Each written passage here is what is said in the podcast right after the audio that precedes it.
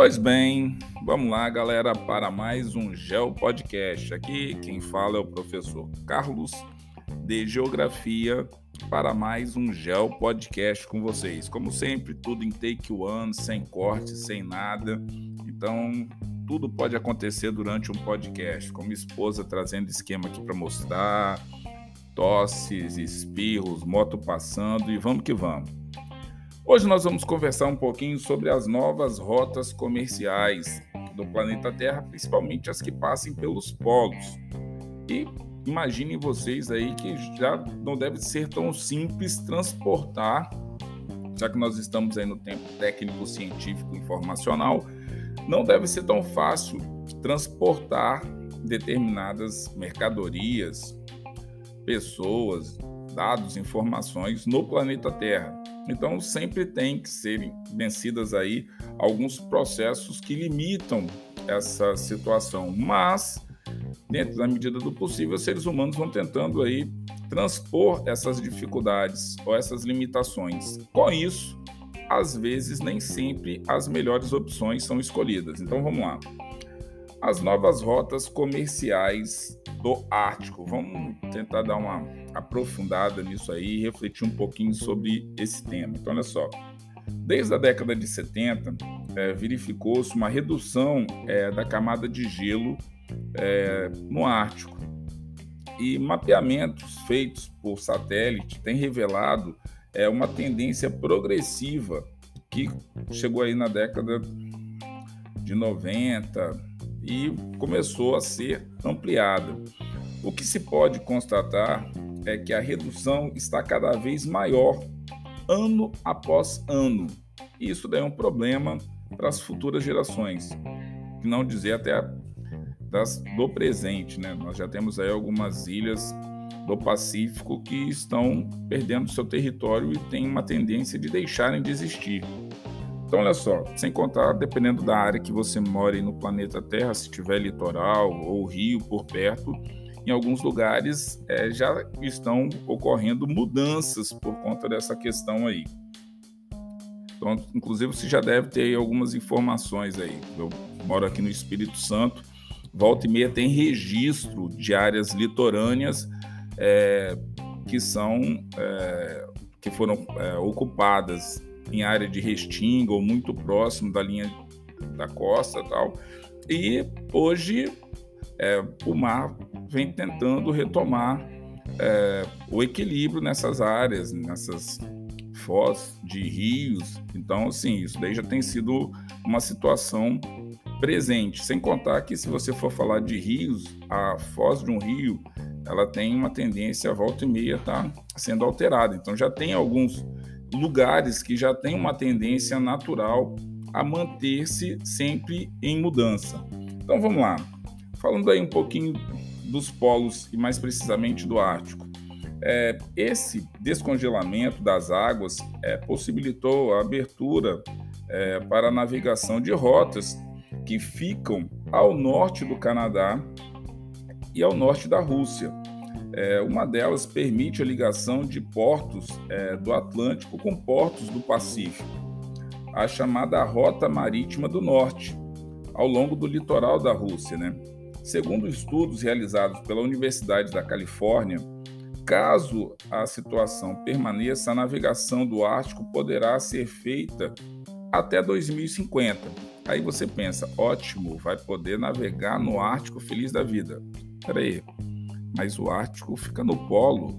Os polos, junto com algumas outras regiões do planeta Terra, possuem baixas temperaturas e ajudam a regular a temperatura do planeta Terra. Se está sendo aberto para navegação, quais são os desdobramentos que isso daí vai trazer? Por isso que é um tema para ir conversando e refletindo sobre o que está acontecendo no ponto de vista. Opa, tá legal para navegação, ótimo, lindo, bonito e maravilhoso, mas e os desdobramentos para o planeta Terra? Então vamos refletir um pouquinho isso daí. Então, olha só, é, qualquer navio mercante é, nos meses de verão poderão fazer esse circuito, né? Sem que necessitem de acompanhamento de navios quebra-gelo. E aí você pensa, opa, tá ficando legal para o comércio, mas qual o revés disso daí, né? Então, olha só, o Oceano Ártico é, ainda apresenta é, considerável camada de gelo, é, sendo impraticável a navegação marítima para fins comerciais em larga escala. A paisagem do noroeste e a rota marítima do norte é, são navegáveis é, apenas durante os meses de verão no hemisfério norte. E mesmo assim, com uma série de restrições aos navios mercantes. Além disso, muitas vezes é necessária a escolta de navios quebra-gelo para navegação segura. Portanto, vai pensando aí, o Ártico ainda não é uma opção regular para o comércio marítimo. Mas é aí que vem a questão, né? Mas os impactos podem trazer o aumento é, de navegação tanto no Ártico quanto na questão da Antártida. Então, olha só, ainda é preciso é, muitas pesquisas é, para obter uma avaliação do que pode acontecer, das consequências, dos impactos ambientais que podem ocorrer. Só que, por outro lado, é, a possibilidade de navegação já atraiu companhias de petróleo, de gás natural, de mineração, que estão brigando é, pela exploração é, econômica do Ártico, né? Apesar de sofrerem forte oposição de ambientalistas e de pessoas que é, acham que isso daí deveria ser preservado, mas vocês sabem todo mundo aí deve ter o mínimo de leitura e percepção do que está acontecendo aí. Quando o capital ele se interessa por um setor, muito dificilmente nós conseguimos preservar. Então, olha aí as, os vários exemplos que existem no planeta Terra. Não vou nem falar de floresta amazônica no Brasil hoje. Então, vamos lá. O aumento de navios petroleiros é, gera riscos é, de desastres ambientais e o ecossistema do Polo Norte é especialmente vulnerável e não existe qualquer infraestrutura para lidar com derramamento de petróleo no gelo. Ainda tem isso, tem essas limitações. Então, pensa, nós temos um, uma área imensa do planeta Terra, tanto no Polo Norte quanto no Polo Sul, outras áreas que possuem também baixas temperaturas devido à questão da altitude. Isso daí ajuda a regular o clima no planeta Terra. É importante do ponto de vista de ocupar recursos que são importantes para os moradores do planeta Terra, mas que, a que preço nós vamos ter que pagar caso esses recursos sejam explorados?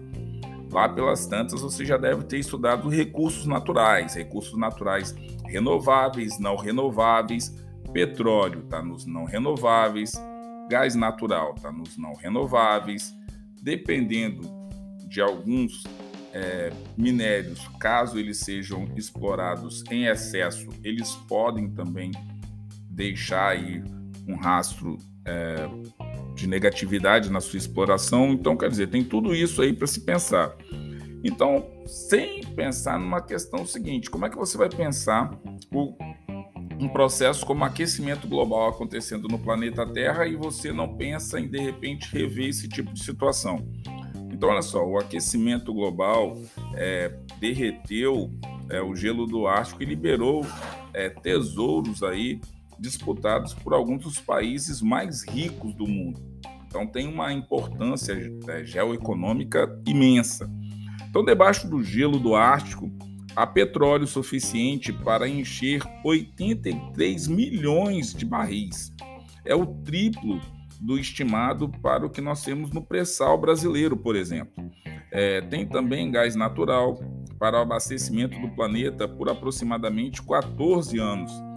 Isso dá, na região ártica, é, algo em torno de 20% dos combustíveis fósseis ainda não explorados no mundo. E não para por aí. Se você for pensar, tem mais coisas dentro do processo, né? É, há minérios como ferro, carvão, urânio, ouro, diamante. É, de olho nessa riqueza, então países como a Groenlândia, Rússia, Noruega, Estados Unidos, Canadá, é, estão é, investindo em expedições científicas, é, propaganda, pressão militar e discussões né, diplomáticas para dividir a região. A última partilha do território dessas proporções aí que nós estamos vendo aconteceu no século XX, quando os europeus é, retalharam a África no auge do colonialismo. Então, assim, imagina, todo mundo aí já deve ter estudado também um pouco sobre a África. E eu sempre falo para os meus alunos, né? Eu não sei o que foi pior para a África, se foi o período da colonização ou o período da descolonização. Que, assim, para mim, é, eu não consigo colocar é, peso de o que foi pior se foi o período que foi colonizado, que foi a chegada, a escravização e tudo mais, extermínio de cultura, ou quando os colonizadores saíram e que deixaram uma bagunça é, imensa no continente africano. Se isso aconteceu na África, imagino que pode acontecer no Ártico. É pelo menos uma das várias reflexões que podem ter aí. Se alguém tiver outras reflexões importantes para somar o tema, é bom que ajuda nas minhas aulas de continente africano. Então, olha só, o que no caso é, esquentou um pouco essa briga aí com relação ao aquecimento global foi que mais ou menos é, na década aí de 2010 é, a expansão do gelo no Ártico que era de aproximadamente 13,5 milhões de quilômetros quadrados, a menor para o mês desde o início dos registros, né, que começou lá na década de 70, 80, é, começou a fazer o quê? Que o gelo que sobrou chega a ser 40% mais fino, é, dependendo da área.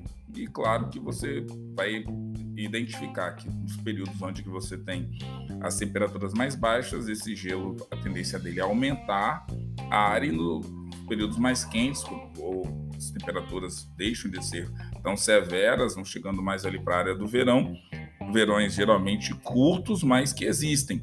Então, esse derretimento constante tem feito com que é, ano após ano você vai perdendo isso daí. Para nós aqui do Brasil, é meio complicado falar com relação a isso, porque quase todo o nosso território é numa área tropical. E nós temos uma pequena faixa subtropical ao sul do nosso território. Agora, países que já têm essa realidade de climas mais frios, que tem neve e tudo mais, talvez consigam visualizar a passagem de ano após ano, a camada de gelo está diminuindo.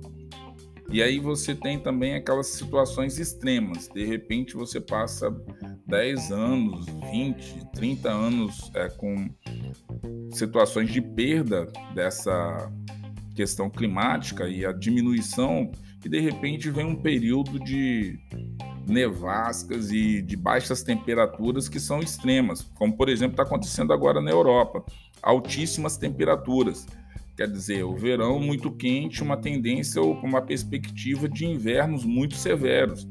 Aqui no hemisfério sul, agora, nós é, estamos tendo um período maior de baixas temperaturas. Será que o verão do próximo ano as temperaturas serão mais altas, mais severas no período de, de verão? E como serão, é, de repente, no próximo ano a questão climática do ponto de vista do hemisfério norte quando chegar a questão do inverno.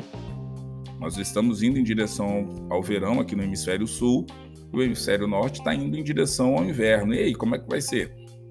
Verões intensos aqui no hemisfério sul, com invernos potentes no hemisfério norte, do qual você tem essa situação acontecendo no globo e que você tem aí El Ninho, Laninha, clima de monções e o planeta Terra não para. Então, do ponto de vista aí dos polos, eu acho que seria legal, caso você se depare com alguma questão que fale sobre os polos, pensar com um pouquinho mais de carinho como é que a questão foi é, articulada e como que você pode sair, porque dependendo da situação, você pode estar aí diante de quatro, cinco respostas que obviamente podem ser corretas. E qual que você vai observar aí do ponto de vista? Você conhece o clima? Você conhece as especificidades dos polos? O que, que você tem aí com relação a atividades econômicas que são exploradas? Quem são as pessoas que moram, que ocupam essa área? Então, assim, é importante você ver isso daí no continente asiático, continente europeu e também no continente americano. Quem são essas é, esses grupos né, sociais que utilizam o polo. Então, galera, vou deixando vocês aí com mais esse Geo Podcast. Espero que vocês tenham gostado dessas minhas reflexões. E se vocês tiverem outras reflexões aí importantes aí, fale. Porque do polo, ou dos polos, na verdade, né, podem ter questões interessantíssimas, do tipo a questão da inclinação do planeta com relação à quantidade de luminosidade que chega do Sol, a questão do albedo. Você pode também ter questões relacionadas à, à questão do Polo Norte, Polo Norte, norte geográfico e o geodésico, ou magnético. Então, assim, você vai ter que ver o que, que pode vir de questão e tá se preparando, porque se cair alguma coisa sobre os polos, é muito provável que um grupo muito grande de pessoas não vai saber responder. Tá certo, galera? Desejando ter ajudado aí todo mundo aí. Quem escutou esse podcast, por favor, abrace a questão sobre os polos e vamos que vamos. Espero ter ajudado vocês, galera. Até o próximo Geo Podcast, o espaço onde tudo pode acontecer no âmbito da geografia.